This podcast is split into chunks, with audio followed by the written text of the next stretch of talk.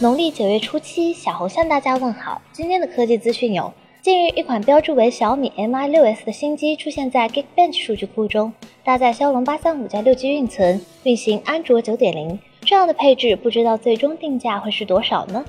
特斯拉 CEO 马斯克昨天在和网友交流时，谈到了如何处理自己的财富的问题。他表示，赚钱不是为了自己享乐，特斯拉存在的目的是为了减少气候变化的风险，加速全球向可持续能源的转变。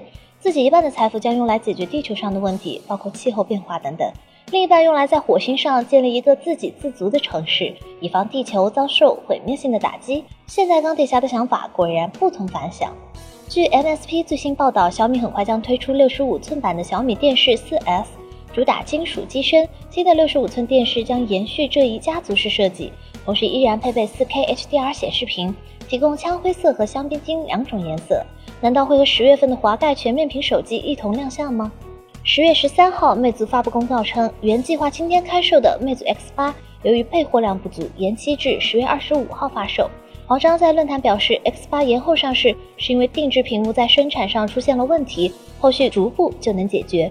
此外，代号为 M 一八二二的魅族新机现身 Geekbench，搭载骁龙六三二处理器。